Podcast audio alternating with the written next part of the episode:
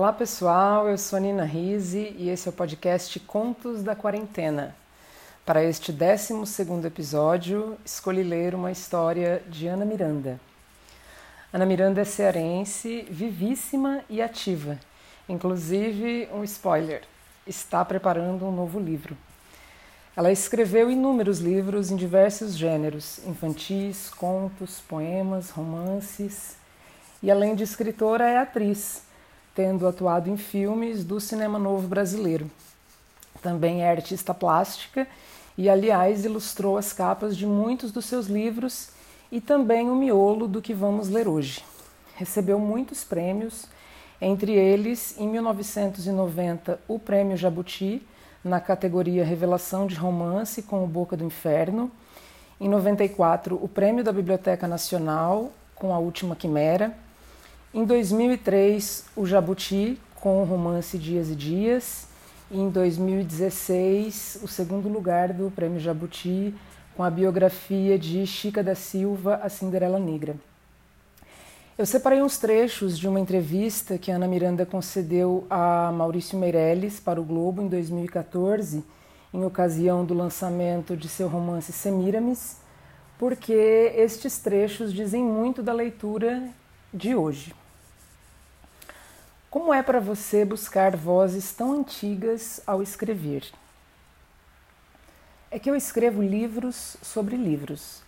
Inventei um método de criação que me obriga a ler muito, porque é assombroso voltar ao passado viajando pelas palavras que detonam a imaginação. Inventei esse método porque gosto muito de ler e porque sei que nenhum livro é sozinho. Todos se conectam e se devem mutuamente. A voz do narrador, para mim, é o ponto crucial do romance de linguagem que escrevo. Realmente, a estrutura é a inteligência do romance e o corpo. Mas depois fiquei pensando: a alma do romance é a voz. E a voz você não pode simplesmente construir, você tem de ser. É um trabalho de construção de si mesmo. Você escreve o que você é. Você, você tem alguma preferência pelas vozes femininas? Prefiro escrever na voz feminina, na primeira pessoa. Tenho feito isso desde Desmundo, o que é um contrassenso, porque a primeira pessoa não é indicada para romance de passado, de fabulação, como são os meus.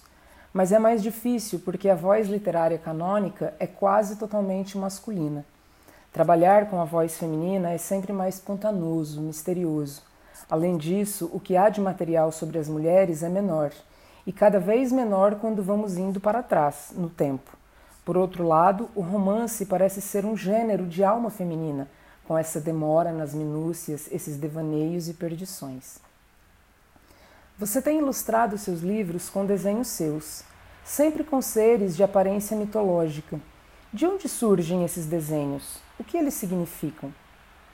Meus desenhos sempre foram oníricos, desde criança. Acho que são mais antigos do que eu. Uma vez vi uma exposição de iluminuras bem antigas em livros medievais, daí para trás, e ali estavam muitos dos meus personagens oníricos. Não sei o significado deles, mas sei que quando são capa de um livro, permitem uma leitura do mesmo livro através de sentidos diferentes, mais sensoriais, plásticos. Acho que os meus desenhos se parecem muito comigo e me desvendam de certa forma. Quem é que está por trás desta fantasia literária? Além de se sentir representada, a narradora, de Semiramis, passa a achar sua vida menos medíocre. Que processo é esse pelo qual ela passa? Isso me faz recordar aquela ideia antiga na Ilíada de Homero de que tudo acontece apenas para ser cantado. O que não for cantado ou desaparece ou perde o significado. O que não é transformado em arte, ciência, história, vai se perdendo nas caligens do tempo. O Drummond fala dessa mediocridade da vida. Eita, vida besta. Estou aqui escrevendo um poema e o ventilador está girando e o mosquito está zunindo e a chaleira está no fogo e preciso cozinhar o feijão, levar as crianças na escola, pagar o aluguel, tomar remédio. Eita, vida besta. Claro, é a minha experiência com a literatura que faz a vida transcender. É o próprio fundamento da literatura transformar a vida em arte, a palavra em arte, buscar a transcendência da palavra. E agora o conto escolhido, que não, novamente não é exatamente um conto, mas um livro inteiro. Vamos nos demorar um pouco mais, mas não vai embora. Fica, fica ainda, se deita, fecha os olhos. Isso também é poesia. Se deixe tomar por estas palavras. Eu tenho uma história de amor profunda com este livro. A primeira coisa que me chamou a atenção foi justamente esses desenhos oníricos que ela fala na entrevista desenhos que vocês podem conferir é, no Instagram, arroba desenhos de Ana Miranda. Então eu levei esse livro numa viagem para o Piauí no ano passado, onde eu fui fazer um laboratório de escrita criativa com mulheres. Eu li o livro escondido entre lençóis com a luzinha do ônibus para não atrapalhar os demais viajantes não pude parar um minuto. Tamanho encantamento e aquele não sei o que que os livros nos provocam. Usei o primeiro capítulo como parte de um exercício no laboratório com as mulheres e escrevi uma cartinha em forma de e-mail a Ana Miranda. E o amor com aquele livro, a poesia e a escrita e as mulheres, tudo isso se transformou num amor em algo muito fabuloso. As mulheres do laboratório também escrevendo cartas para Ana Miranda e a Ana Miranda para elas. E depois tudo isso foi publicado em sua coluna no Diário do Nordeste porque não basta ser uma escritora, ser uma artista. Somos pessoas neste tempo e marcando pessoas no nosso tempo. E como ela disse na entrevista, transformar a vida em arte, a palavra em arte, buscar a transcendência da palavra. E mais ainda, transcender a própria vida, a nossa e a de outras pessoas. E a história desse 12 segundo episódio é Mar publicada em 2019 pela editora Dantes. Um livro que, segundo a autora escreve na contracapa, as palavras e os desenhos deste livro venho trabalhando nisso desde os anos 90, entre paradas longas. O sonho de escrever um romance com a voz de uma africana era antigo, impositivo. Com o sofrimento do tema, cheguei à desesperança. Mas tudo tem seu momento. E é chegado agora o momento da nossa leitura, com esse barulhinho da chuva que cai lá fora. Mar. M. Eu. Sou boa quem me inclino, sou de vontade. Se me dá vontade, eu vou. Mas sou de Quisila e tenho as minhas leis, que mesmo sendo poucas, eu respeito, de guardar fidelidade guardar lealdade e amor a quem me inclino. Sou doce a quem me inclino, mas resoluta, extremosa, constante, amante muito amorosa no amor e muitíssimo dengosa a quem me inclino. Vivo para aprender. Aprender é devagar, devagar, olhar. Quem muito pergunta, muito não aprende. Quem muito sonha, muito não pergunta. Que a pergunta no sonho é a resposta. Sou ao mesmo tempo um mar revolto e calmaria. Sou no mesmo instante o agora e o nunca. Sou espera e vingança do que um dia levaram de mim, e não foi só o amor que levaram, foi tudo. Levaram e me perdi. Eu me perdi primeiro nos caminhos dentro de mim mesma. Me perdi depois, ó minha mãe, nas encruzilhadas do ódio. Depois, nas oferendas ao pé da montanha, Parei na frente do abismo enevoado e ali estive por quase toda a vida, atrás de ti, amor de eu. Por isso sou tanta lágrima e tanta seiva. A força que empurra o meu barco não é o remo nem o vento, mas a lembrança, amor de eu. Sou isso. Muzambu, adivinhação. O meu amor e a minha vida solta foi o mar quem te levou tragou a tua seiva e o teu ardente ar. O mar fez nascer uma bela flor em meu peito que traz o teu nome, Muzambu, nome da adivinhação, que tudo adivinhavas de mim e do mundo, da terra e do céu. Se nada sei de mim, tu sabes. Se nada vejo, tu vês. Se nada sou, tu és. Se não amo a mim, tu amas. O coração de eu ama. Numa pele de tigre tu me apareceste Eras menino e teu amor me deu três agaiadas. O amor são três flechas disparadas que acertam, como três palavras ditas ou silenciadas. Não existe amor sem lágrimas, nem guerra sem sangue. Todo amor fere mais que três flechadas. Liege, luar, energia da lua. A minha pele, como a lua, foi queimada pelo fogo de Deus. O meu Deus é preto, o Deus branco é outro. O Deus preto é um mandinga. O Deus nosso, sem licença, sai de dentro, no calundu, no cachimbo, na fumaça. Sou preta e boa. Não é a terra, quanto mais preta, mais prestativa? Não é o fundo do mar preto como eu e poderoso? A noite é preta e mãe das estrelas. É preta a face de trás da lua, preto o carvão que faz brasa, ilumina e esquenta preto o segredo que é prova de saber, preto os cabelos da rainha, preta a enxada que revira a terra, a lista do tigre na floresta da noite, o veludo, o sapato, o feijão e o tabaco, a roda do olho que tudo vê. Muita coisa boa é preta, mas muita coisa que não presta é. Preta é toda a terra quando fica noite e todos os campos são cheios de perfídia. Preta a flor noturna do mal e preta a noite da escravidão a moléstia, a pólvora, a permuta e a casa de negócios. Preto o banzo, o libambo, o ferro preto, os fumidores e os tumbeiros, a escuridão do sono, a tempestade, o tronco, o anel da prisão pelo pescoço. Preta a fumaça do cachimbo e o chão do navio. Preto o meu pai, o medo, as escadas da chegada. Preta a agonia do espírito e a tribulação, pretas a mágoa e a resistência, a dor e o sangue quando fica velho, as vigas ferradas, preta a espera da cilada, a chibata, preto o desentendimento da magia, preta a prata descuidada, preta a morte, a mais forte de tudo, pois assim a minha pele preta é preta, preta como a vista distante do sol, preto o inferno. Assim sou eu, preta como os pretumes da vida que o Espírito criou por beleza. Preto é o mar que o levou. Ixi, terra. Vivia eu na minha terra. Terra é aquilo sagrado que Deus criou. As borboletas voando, as cebras correndo, percevejos, boas noites perfumadas, a terra feita para receber animais, o mais crasso ar, mais pesado e menos puro, sem uma viração que nos faça refrescar de novo e vivifique. Sou do meio-dia, um lugar onde bom é a cacimba, orvalho da noite. A cacimba vinha refrescar desde o pôr do sol até o amanhecer, mas matava os estrangeiros fracos de compleição. Vindas águas da lagoa Dembe e os riachos e tudo desembocar no mar ou se vertendo nos pequenos regatos. Terra é por onde deslizam as canoas nas águas encharcadas.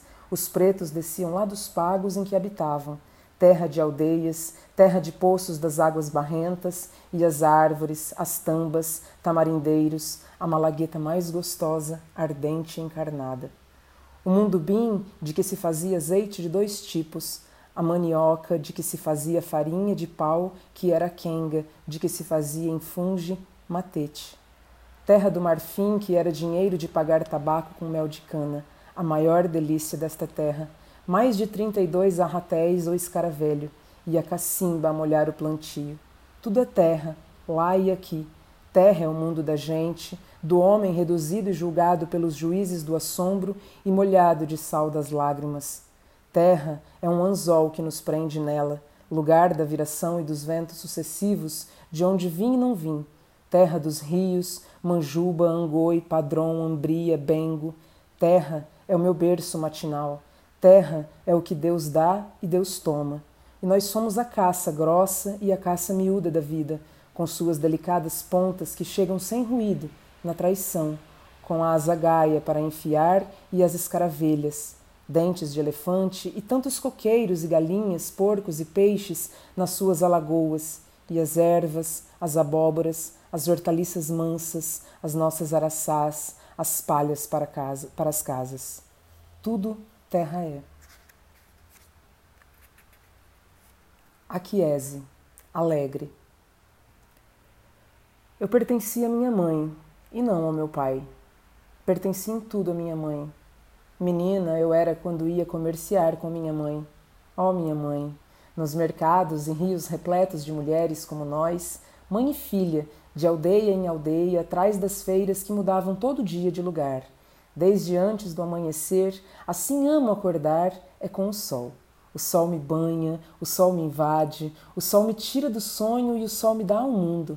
Com as mercês à cabeça, ia atrás de minha mãe, a saber com ela o que melhor se colocava em cada praça e o que em cada praça se comprava que tinha demanda certa em outra praça. Ali comprava inhame, acolá vendia inhame, e comprava peixe seco e vendia noutra praça o peixe seco, e comprava pimenta e vendia pimenta noutra praça. Comprava pano branco e tingia, vendia pano de cor. Arrematava em grosso, vendia em pequenino, jogando com os preços, somando as diferenças menores e o troco perguntando sempre o valor do ouro naquele dia, do sal naquele dia, da noz de cola naquele dia, do marfim naquele dia, do escravo naquele dia. Enza, mundo. Eu sabia o que era que faziam com os cativos. Iam escravos pelo mar, eram fome e sede, eram dor, morriam acima das águas, nas casas mais terríveis dos barcos. Se não morriam na viagem, eram largados numas escadas de pedra que lanhavam os pés, vendidos bichos mansos misturados a todas as nações, tudo sem guerrear, amassados, bichos que morrem e não matam, são matados, e quando matam são mortos, mas a morte é o menor dos castigos. Ali, o menor mal de todos é a morte. Quando eu morrer, quem vai comigo? Eu, eu, eu, eu. O martelo que bate de noite é sapo preto, que mama nas vacas, faz azedar o vinho e cega o escravo que pensa mal do Senhor. Mija nos olhos, dizem, mas não acredito. Que mome, lembrança dolorosa. Não posso esquecer a fala dos meus antepassados. Como era que eu dizia? Angola, Zuela cabaça quer. Angola, fala tua língua. Adana, Zuela o Remi Adana, fala tua língua. Adana, estás falando como uma pessoa branca. Quero falar a minha língua, mas ela me escapa a mim, as palavras vão embora. Pai, não me deixe esquecer a nossa língua. Se esquecer, como então vou falar contigo? Como vou poder falar com meu passado? Como vou poder falar com os mortos? Como vou poder falar com as árvores e os bichos se as árvores e os bichos falam a língua negra? Tinha pirilampo no meu quintalzinho. Como se dizia pirilampo? Calumba tubia ou calumbu? Calumbu é pequeno quintal e calumbeni é relâmpago. A minha fala de criança não posso esquecer. Panelinha é câmbia, peixinho é cambigi, cabacinha é cambinda. Um cambondo é um baobá ainda pequeno, como o baobá que crescia perto de nossa casa. Cachorrinho é cambua. Meu cachorro preto era feio demais. Meu carneirinho era que foi bonito. Carneirinho se dizia camburi. A língua dos portugueses entra na minha alma e me escraviza, arranca de mim a minha terra e a lembrança de mim, arranca de mim os meus deuses. Que mome, lembrança dolorosa. Meu pai dizia que nós podemos enganar as pessoas, mas não podemos enganar os deuses. Não posso esquecer nenhuma palavra da fala de minha gente, da fala de meu pai, senão, como vou poder cumprir os ensinamentos? Meu pai é um rei em algum lugar. Ele é um rei em algum lugar. Passarinho a voo, pouso num pote de mel, voa, voa, passarinho, evungeia pelo céu.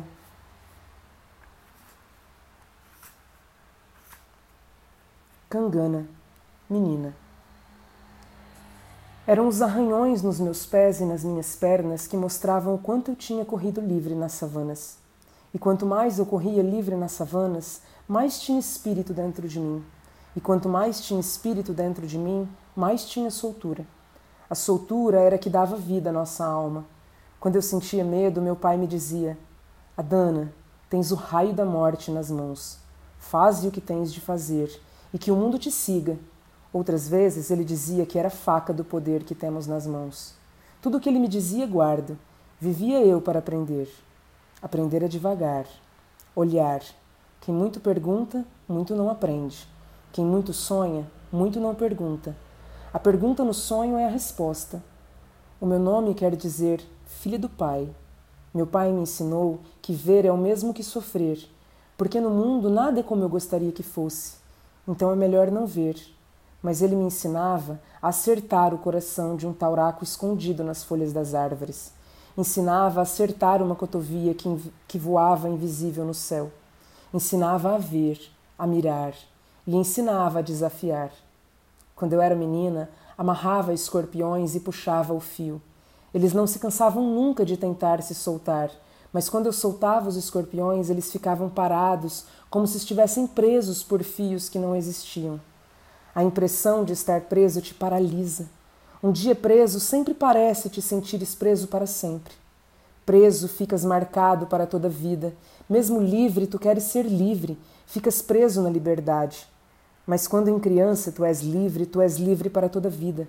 A luta fica sendo sempre, todo instante é luta para voar, mesmo quando já estás voando. Tudo dói para sempre. Os lanhos da minha face são as unhas do leão, por isso eu não morri, por isso eu não me acabei, por isso não posso mostrar minhas fraquezas, por isso tenho tanta cicatriz. Jindenji, crianças. Meu pai ensinava e os deuses ensinavam. Quando eu ia correr pelos morros, meu olhar se perdia nos vales, eu via de longe as aldeias na beira do Cunhanza. Só, só nos dias de névoa os meus olhos nada viam. Atravessava brejos, arroios e matas com outras crianças da nossa aldeia até a entrada da floresta. Corríamos pelos capins embaixo das imensas árvores, tudo coberto por um céu redondo e azul sem fim, onde ardia o sol, onde apareciam de repente as nuvens escuras das tempestades. Com meus pés lanhados pelas ramas de espinhos eu corria. Tinha as tarefas, as viagens de comércio, as duras cavalgadas pelos desertos.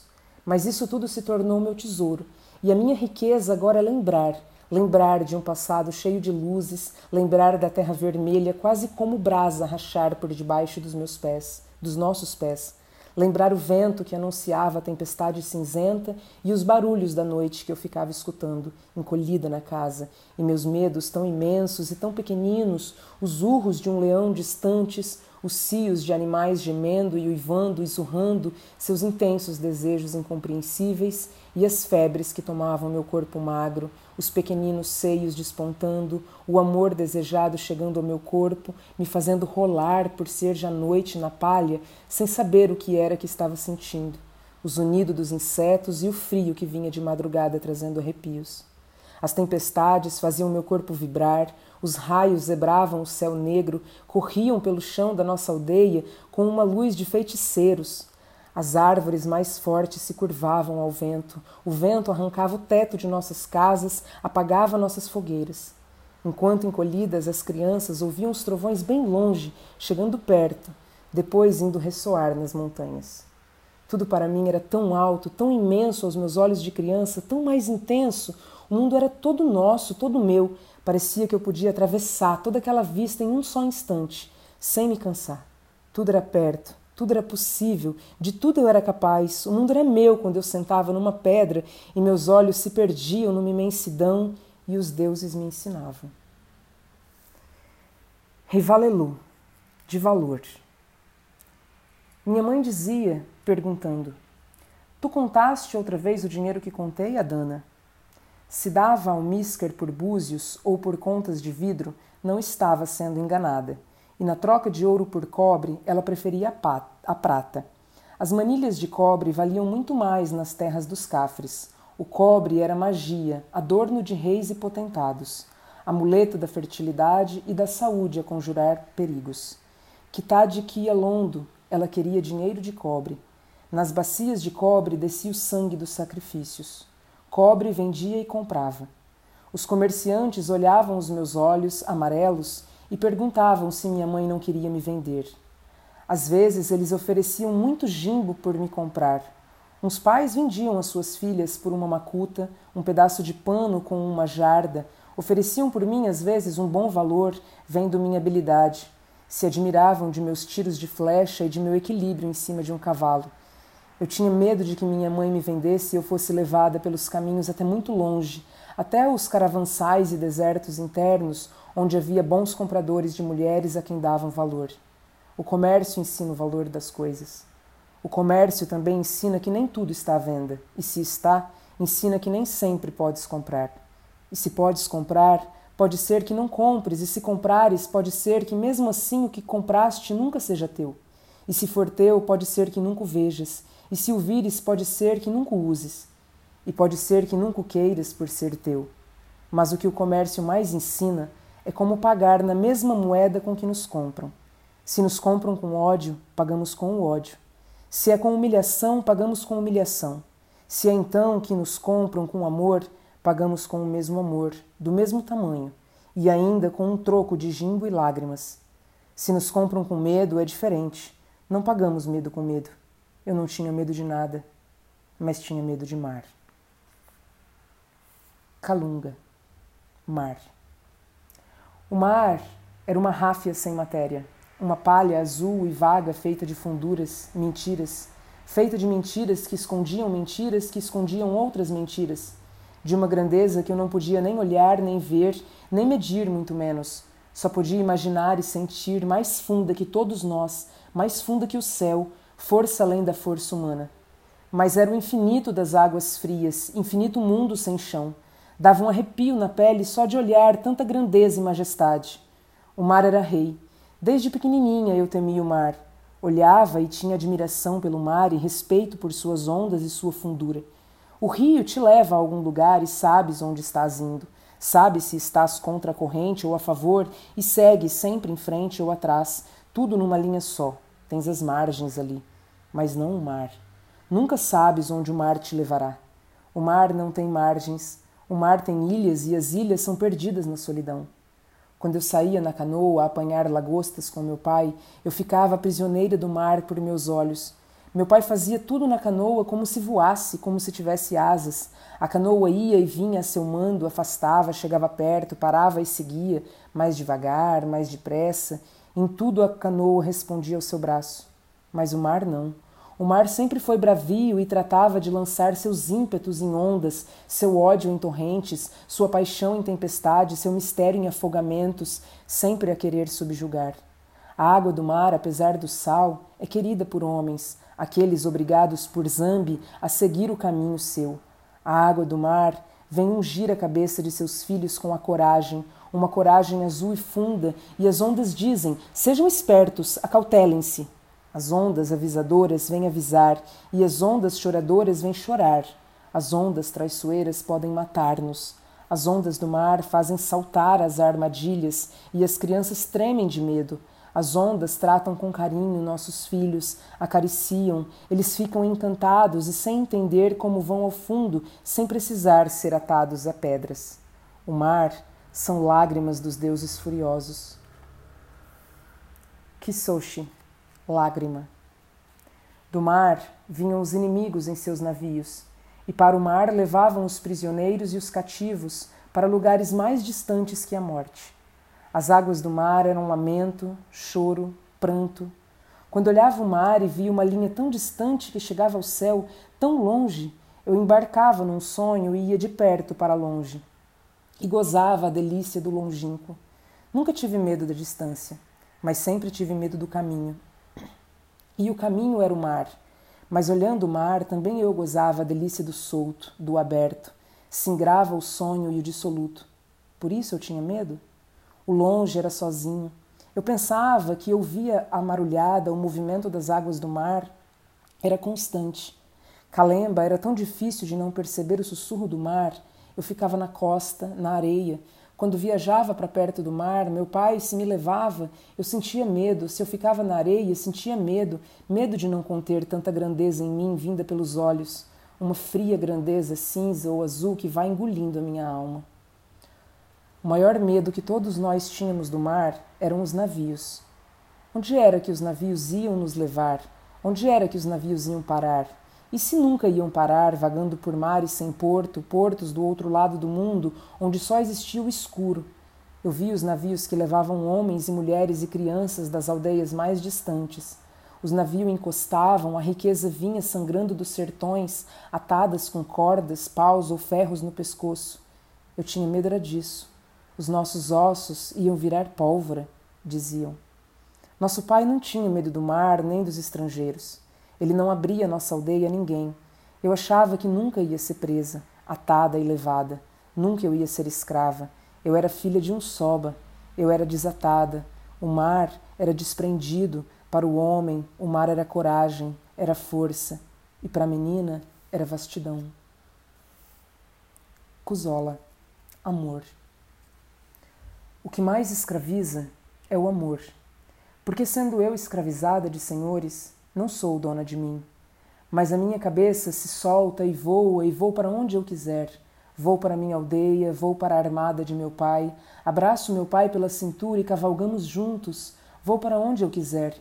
Ninguém pode aprisionar a minha cabeça e o meu sonho, nem o meu pensamento, nem a minha lembrança. Mas o amor pode, porque eu, amando, não sou dona dos meus pensamentos nem dos meus sonhos. Penso apenas no amor. Não quero voar, não quero nada. Quero apenas sentir o amor e pensar no amor. Quero apenas me entregar ao amor. Não quero nada e nem sou dona de mim. Meu pensamento é preso pelo amor com suas correntes, e tudo que é a prisão do amor tem gosto de delícia, tudo é prazer, desejo, néctar, filtro mágico, bebida e embriaguez. Tudo é comandado pelo prazer que nos aprisiona. Estou aqui, Senhor, para invocar. Estou a teus pés para invocar a Senhora do Poder. É isso, é isso. Os raios, afinal, partem para onde querem ir. Teus pertences são únicos, amor. Com amor, nienda com compaixão, com saudade, com piedade, com piolho, com cabelo branco, com foice, cubatula em ovo, cortar com foice, e como dizia o meu avô, niitulo com flores, a minha avó, nicabilubilo com virgindade, com versatilidade, com engano, nicabunga, com gorro, com pano, enrolado a cinta, com tosse, com corcunda, com giba, com marulhada, agitação das águas, quando o mar está com agitação, está com espuma também, com o olho furado. Lá na minha região, do Cuanza diziam: Nica louca com namorada, com encantamento, com encantação, com correnteza no Cuanza, com furúnculo, com gracejo, com zombaria, com caçoada, com pressa, Nica soquelela com agilidade, com presteza, com hábito, com inclinação, Niquigila com lei, com preceito, com resguardo, com regra, com mandamento, Nick Jimba com esquecimento. Com andala, amar. E meu pai falava do amor, em palavras ditas ou silenciadas. Era ele quem me falava do amor. O amor ia chegar um dia na minha vida e eu me cuidasse. Não existe guerra sem sangue, dizia o meu pai, e não existe amor sem lágrimas. Todo amor fere mais do que uma guerra. Nós entregamos o nosso coração. Somos assim, dizia meu pai. E entregamos para o outro o nosso coração, e se entregamos o nosso coração, o outro aceita o nosso coração. Se ele aceita o nosso coração, o nosso coração então é possuído. E se é possuído, é feliz, porque o coração é um poço muito grande onde pode caber um sonho, um outro, um povo, uma montanha, uma Etiópia. O coração guarda todas as coisas, guarda o nosso coração. Amor é que dá sorte. As pessoas escolhem os caminhos. O caminho da felicidade é o caminho dado pelo amor. E meu pai me ensinava a prece. Eu rezava: Ó oh, Zambi, me faça ver o caminho do amor para que me amem. A oração sem amor, Zambi não escuta. Os nossos pais nos aconselham coisas boas, mas a escolha é nossa. Sou aconselhada com amor, sou querida de minha mãe, sou amada por meu pai, sou iniciada por Zambi e me ajoelho, rezo em silêncio absoluto Percebo os corações meus, devo buscar o amor. O amor fere e cura as feridas dos corações meus. Eu queria que nada acontecesse, mas aconteceu. Ah, Zambi, eu, Zambi, e além, Zambi, todos os seres espirituais, escuta a oração de eu. Meu pai me ensinava a rezar aos espíritos femininos, rezar a Moene Congo, tia do espírito Onge. Ele dizia que Moene Congo era um espírito que, por infundamento ou quebra volúvel, volúvel de protestos, administrava a justiça. Chamava-se Maria Cumeteca Kuamagi Mainguna, Maria reluzente do óleo de amendoim. E eu ria, ria e rezava. Meu pai dizia: o riso é reza. Rezava eu com as palavras que meu pai me ensinava. Muzambu, oração. Muene Kongo ni Nzambi, Nzambi ni Kalunga, Muene Kongo ua Muene Paca, Muene Paca o Oleca, Muene Kongo é Deus, Deus e além, em alusão a todos os seres espirituais. Muanicongo do atalho obrigatório, atalho obrigatório que promove, Muanicongo e Deus, Deus e além. Fui eu que arrancou a trave de casa, mas tornei a fincá-la, o sossego vem da paz. A paz vem do mulém buigi, ó planta sagrada dos rituais de pacificação da alma. Fora fique o estar, e dentro fique o dormir. Não põe os ouvidos em casa. Saúde e força, saúde ni inguso. Fora fique o chorar, e dentro fique o sonho. Fora fique o sobejo, e dentro fique o brinquedo. Fora fique o sertão, e dentro fique a clareira. Fora os ruins, e dentro os espíritos. Meu pai me falava dos espíritos, falava dos quilengis, das almas, dos espíritos, das sombras. Calundo era o de elevada evolução. No alto dos topos do reino dos espíritos, ele era a alma de pessoas que viveram no tempo mais antigo do mundo. E meu pai falava dos espíritos femininos, dos espíritos femininos auxiliares de outros espíritos e dos espíritos dos anciãos, espíritos das pessoas que na vida chegaram a ser muito velhas, e o espírito de simpatia, que me podia por afeição conceder amparo, consolo. Meu pai me levava a Rizambelu, onde se faziam benzeduras e onde eu podia rezar e onde podia fazer meu risaqui de lu, meu agradecimento. Era para ser dirigido ao espírito da árvore. E meu pai falava do mundo, falava da árvore, falava dos espíritos que vivem dentro das árvores, dos espíritos que vivem dentro das montanhas, dentro dos rios, dentro dos animais, dentro de tudo havia um espírito, dizia meu pai. E eu devia ter fala com esses espíritos em todos os momentos, não só nos momentos de aflição, de perigo, e dizia meu pai, Abinjin Zambi Indabaki, Omieniu Ieniu. Eu devia pedir a Zambi para guardar as nossas vidas, dizia o meu pai. Pai, sem teus olhos, quem sou? Guia-me, a vida é luta. E meu pai me falava da luta, o que era a luta da vida e como eu devia lutar.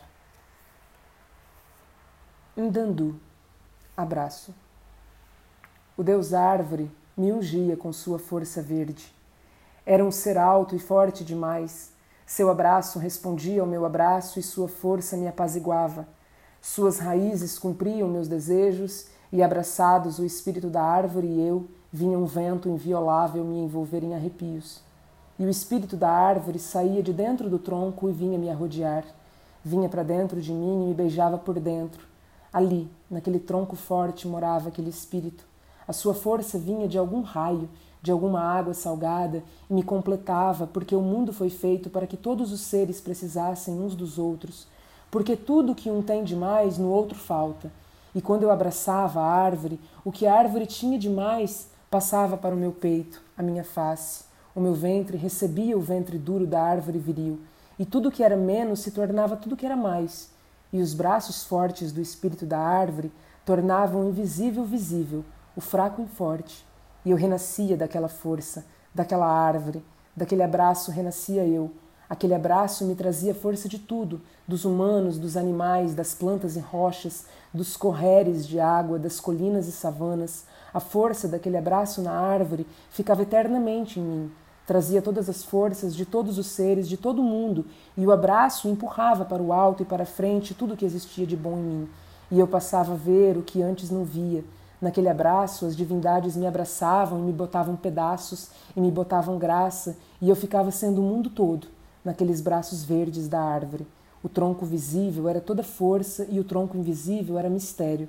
Um mistério que envolvia tudo no mundo. Era vida, era poder, era vitalidade, divindade, existência, causa e efeito, remédio, veneno, conhecimento, experiência. Tudo estava contido no abraço daquela árvore, porque aquela árvore sabia conter. E ela era tudo. De buco, onda.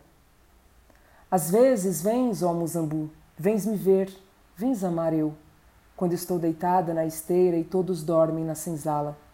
Ontem vieste de noite a desvendar o escuro. Se há escuridão, não há luar, não há barulhos, porque todos, sapos, cavalos, cães, vento, todos esperam tua chegada na luz do silêncio.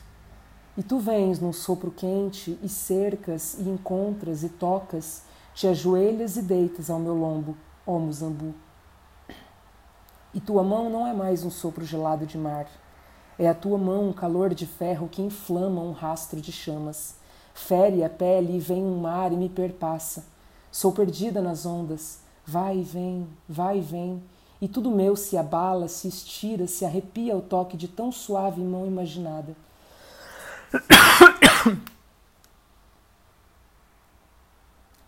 E segue a tua mão à fonte, pequena flor que incendeia todo o corpo, o oceano, todo o ser, todo o mundo, e a água jorra e se desespera. Já vem, já vem, se comove, se angustia, meu oji, ui, ui, ui, camba, uma explosão de estrelas adamantinas, uma batalha onde mais de mil flechas se fincam em mim. De todas as guerras que lutaste, tu me amas pelos perigos que passei, e te amo, e te amei pelas dores que sentiste. De todas as flechas, sinto cada uma em toda parte, sou uma terra devastada, sou fornalha. E nada mais existe que não o cheiro que vem de teu fantasma em mim, de ala de ala meu, homem macho, um filtro de magia, Eva perfumada, no mar revolto de delícias da tua lembrança, meu diala. Mas te vais ao sol. E para onde? Para onde? Ingundo, inimigo consumado, traidor. Eles, por ser já noite, se transformavam em milhares pretos e voavam acima de nossas aldeias e desciam com suas garras para tomar o que era nosso. Eles queriam tomar todos os países do mundo para neles plantar seus deuses, que eram um homem, um filho e um pássaro. E eles nos levavam em seus navios e nos matavam e nos lançavam ao mar, mas antes arrancavam nossos miúdos de tripas, nossos pés, nosso sangue e nossas fressuras. Guardavam em barris com sal para vender nos países. E eles nos jogavam em fornalhas cheias de esterco e soterravam ali tantos de nós quantos pudessem, e tapavam a boca da fornalha e nos feriam no peito com um ferro ardente e ferravam nossos braços com ferros em brasa. E eles diziam tantas mentiras de nossas terras, nossos reinos, nossos reis, das nossas leis e costumes, que destruíam nosso claro juízo, assim como a limpeza de nosso coração e nos faziam sentir irmãmente as misérias do mundo, a fome, a sede, a prisão e passavam para nós as suas pragas contagiosas e peçonhentas, e seus barcos eram carregados de caveiras dos defuntos etíopes que eles compravam para quando lhes morresse algum homem, eles botarem na cova para que aquela caveira levasse a sua alma para o céu, diziam. E diziam que eles tinham gaiolas onde prendiam crianças vivas, e se a criança chorasse, eles a jogavam no mar dentro da gaiola, de modo que a criança não podia nem lutar por sua vida. E diziam ainda que eles nos enterravam com lagartos e serpentes muito grandes e que se serviam das mulheres negras por todos os seus orifícios e as reviravam e calavam os seus gritos com a língua em fogo, e as tomavam por força, e como animais as tomavam, e as embriagavam com suas jeribitas, até que elas perdessem o juízo e se entregassem, e as levavam às outras prisões que nem imaginamos, e diziam que quando eles tangiam seus instrumentos, eles nos tiravam lágrimas, seus cantos eram os mais tristes e belos e nos faziam afeiçoados para sempre. Mesu, Malenduca, olhos meigos. Quem fez os meus olhos? De que eram feitos os meus olhos? De que são feitos os olhos das pessoas e como é que os olhos podem ver? Quem criou o mistério de ver? Quem fez os meus olhos? Foi meu pai quem fez os meus olhos? A avó de meu pai tinha os olhos como os meus. A mãe de meu pai tem os olhos da cor da luz, amarelos como uma água nas dunas. Por amor aos meus olhos, quando nasci, meu pai me deu o meu nome de filha do Pai, Adana. Os meus olhos, quando nasci, eram olhos de sonho. Sacerdote levou os sonhos para as areias. Mas onde estão os sonhos? Quem faz os sonhos? Para que servem os sonhos? Os homens fortes são os caçadores, ou guerreiros, ou ferreiros e nada mais. Meu pai era caçador e guerreiro, meu pai era isso tudo. A estirpe do pai vitoriosa, dizia meu pai sobre meus olhos. Teus olhos, dizia meu pai, mostram a linhagem, a origem. Meu pai dizia que eu era para ser sempre filho do pai, porque meus olhos eram uma folha de palmeira seca, olhos que vieram da luz, das luzes do sol. Tens os olhos que guardam os sonhos, minha filha. Os teus olhos chegam lentamente, são folhas encantadas que nos lavam, ervas santas, dizia o meu pai. Teus olhos espreitam como gatos, são senhores dos caminhos, caçadores da lama, São duas flores veneráveis, Adana. Teus olhos são duas lendas, são filhos da rafia, são reis dos raios e senhores do vento. São dois pescadores meninos e duas mães d'água doce. Teus olhos, minha filha, são o índice regente da luz. Teus olhos, Adana, são índices do mel. Teus olhos aliviam o meu sofrimento, dizia o meu pai. Teus olhos não abandonam e não fogem, dizia o meu pai. Teus olhos conquistam como soberanos. Teus olhos se fazem ouvir, eles pressentem o perigo como a ortiga que queima num simples toque. Minha filha, dizia o meu pai, são olhos que dão de beber, olhos para serem bebidos com alegria, berços dos índices. Pelos olhos que nasceram em mim, meu pai dizia que dentro de mim vivia um espírito do sol, e ele me dizia: Adana, vai fazer tuas oferendas. O temeno, bravura. A savana que meus pais chamavam de Anhara vivia quente e seca, tão seca que os nossos lábios se rachavam e escorriam pequenas gotas de sangue. Tudo virava uma palha seca e havia incêndios que duravam muitos dias e só paravam quando chegavam à beira do rio. Mas quando vinha o tempo das águas, bastava cair uma primeira chuva e tudo se tornava verde. O capim crescia até mais alto que eu, mais alto que meu pai, e ali virava esconderijo de guerreiros, jagas com suas machadadas mortais de soldados, esconderijo de serpentes e bichos que nos picavam, estraçalhavam. Assim, era melhor ir para a savana só no tempo de seca, sem capim, tudo raso. As árvores solitárias perdiam folhas, as plantas secavam e ficavam transparentes, mas eu gostava de ir com as crianças para a savana de capim alto depois que o sol nascia e os leões e leoas estavam adormecidos nas sombras das árvores, com a barriga cheia de carnes, de sangue, de fígado. Gostava de correr solta. Corríamos as crianças soltas como os animais da savana, descobrindo as florinhas vermelhas no mato, falando com as plantas e com os animais, e nós, crianças, íamos onde nem os cavalos podiam chegar as encostas a subir, parando nos arraiais para roubar um doce, nos bivaques dos soldados debaixo de árvores sombrias, para roubar suas armas, seus uniformes, seus chapéus com plumas, seus tambores e suas cornetas. Assim eu ficava conhecendo tudo o que havia na terra nossa, e aprendia a bravura da terra, e a terra fazia todas as suas marcas no meu corpo e na minha lembrança, para eu nunca mais me esquecer dela, como ensinava o meu pai. Quitulo, flor. A vida vem dos antigos. O sangue e o culto vêm dos espíritos da água e da terra, e todo o espírito da terra é para mim a flor. Ele é dono da serpente gigantesca que vive numa árvore no meio de um lago, e quando o nosso Kitome está velho, ele ordena que os homens o matem a pauladas, deixando seu sucessor. Vão eles secretamente ao escuro das florestas com o sacerdote. Nosso sacerdote é albino e anão, com os pés aleijados para dentro, encarnação do espírito das terras e das águas como os gêmeos. Meu pai me defendeu contra os feitiços e as aleivosias dos outros, e o mundo trabalhava para meu pai, o mundo lhe obedecia. Ele ficou ainda mais rico, mas a riqueza dá um lado e o outro lado do mundo, dá o êxito e o logro, dá o poder e a submissão, dá a chuva e a seca, a volúpia e a miséria, a fertilidade das deusas e a desolação do ventre estéril. Mas a infelicidade não era o demônio dos brancos. Bastava prender a sua força nos fetiches que deixavam de ser pedras, conchas, peles, ervas, e a sua força combatia a seca, as feiticeiras, a infelicidade. E meu pai tinha em seu rosto um rosto de zambe. Meu pai, o sonhador férreo, doce, meigo, de corpo forte, agressivo, mas a boca doce, os braços de ferro, mas os olhos d'água que a tudo se amolda, peito de montanhas, mas os dedos tristes de um sonhador. Com uma patada, meu pai era capaz de matar, distraído.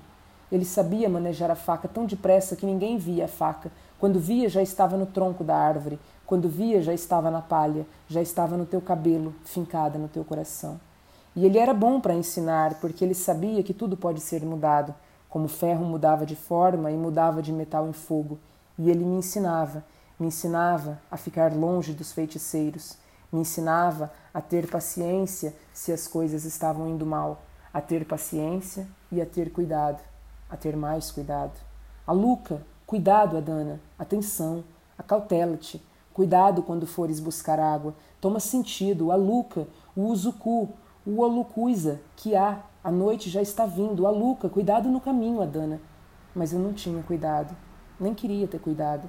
Ia sozinha espreitar o acampamento de brancos, saía de noite a cavalo ou a pé, ia à caça com os caçadores e quebrava o pau na cabeça dos guepardos que brilhavam nos olhos da noite, sem olhar para a imanência do que podia acontecer, e me metia nas poeiras e reveses, nas águas turvas, nos perigos e distúrbios, nas agitações e azáfamas.